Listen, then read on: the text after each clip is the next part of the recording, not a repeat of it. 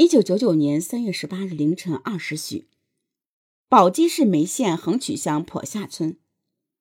三月十九日凌晨三时，陕西周至县朱峪乡苍峪村。三月二十一日凌晨二时，陕西省杨林农业示范区大寨乡蒋家村连发血案。在一个现场，女受害人死后，手里还紧紧攥着一撮歹徒的头发，其中有一根白发。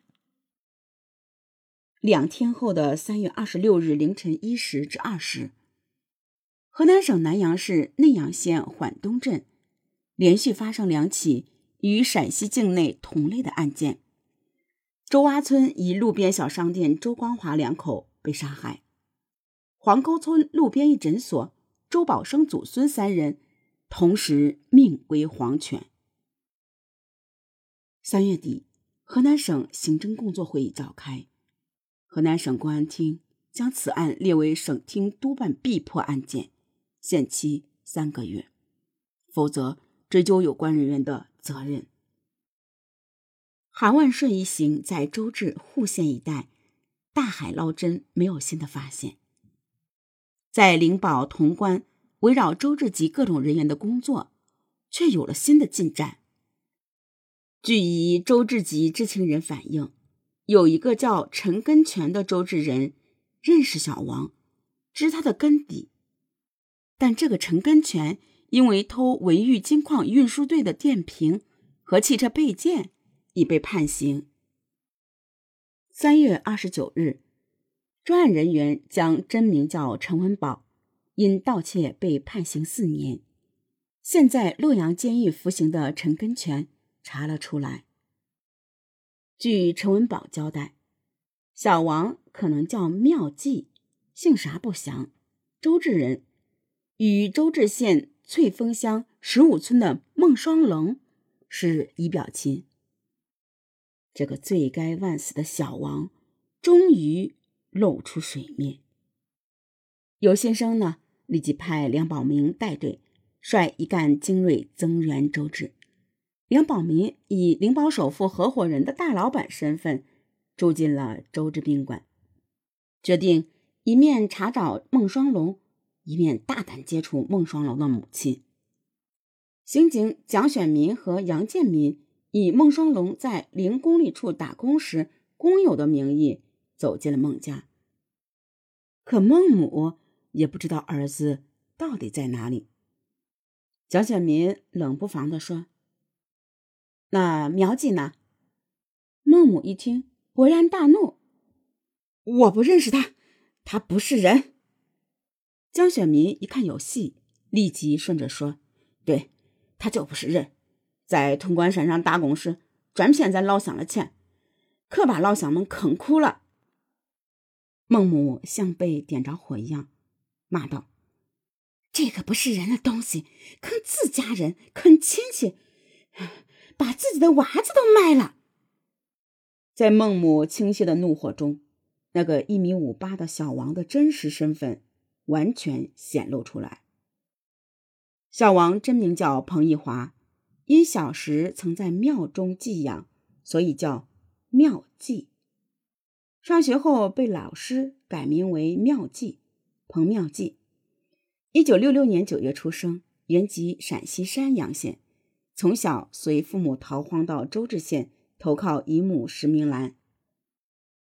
十二岁时被人拐卖到河南漯河，两年后又一路乞讨逃回周至，在关中渭北一带流浪和靠给人打工为生。一九八二年。年仅十六岁的彭妙计将其母亲石明月拐卖到江苏，两年后又以其妹妹做抵押，将母亲赎回，安置于原籍山阳县老家，并将其母在江苏所生的一子卖掉。一九八九年，彭妙计经人介绍过继给周至县新寨乡一修自行车的四川籍孤寡老人王建辉。又改名为王洪德。第二年，彭妙计在周至县中南镇三湾村给胡某打工时，与其女儿跳墙私奔，后逃到户县，以修自行车为业，期间生育两个儿子，并将小儿子卖掉。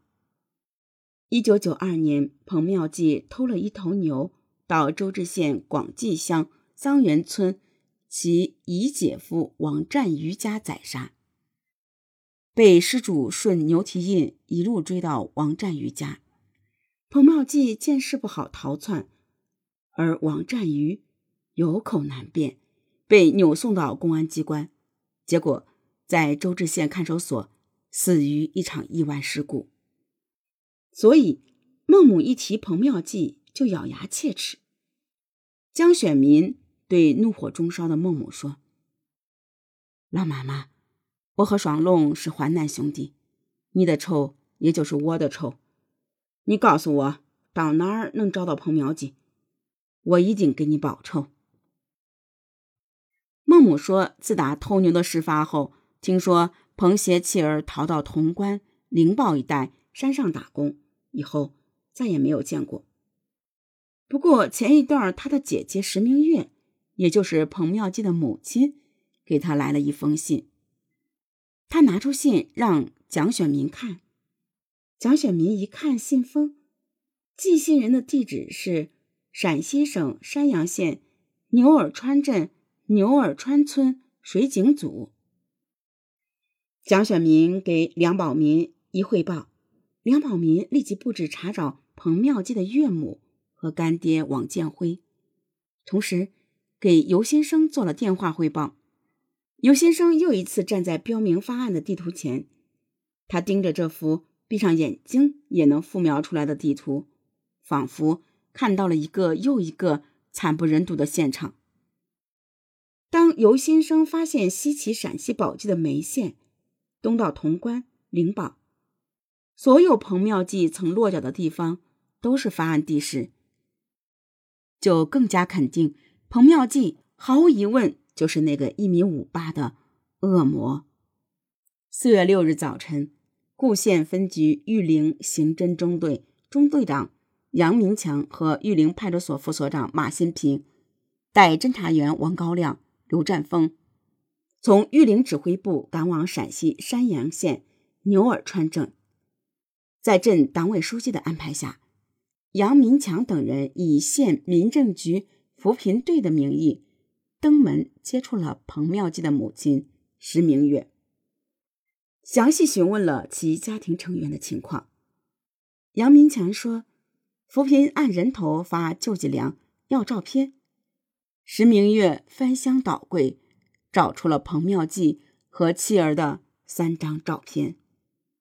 杨明强一见彭妙计的照片，心一下子提到了嗓子眼儿。这个让他追踪了一年的恶魔，终于露相了。四月七日，马新平、杜占波按照指挥部的部署，以包工头的名义，从周至到了山阳县牛耳川，再次接触彭母，打探彭妙计的下落。彭母似乎很有警觉。说彭妙计在新疆打工，这几年都没有回家。正在马新平等人死活套不出话来的时候，与彭家同院的一个本家邻居见来了生人，就上前搭话。那位本家一听要找彭妙计，就大大咧咧地说：“妙计在湖北省湖北县九里乡黄岩村。”马新平们没敢再细问。便辞别而去。梁宝民接报后，连夜率队从周至赶往西安，向参加公安部协调会的尤先生汇报。此时已是四月八日凌晨一时。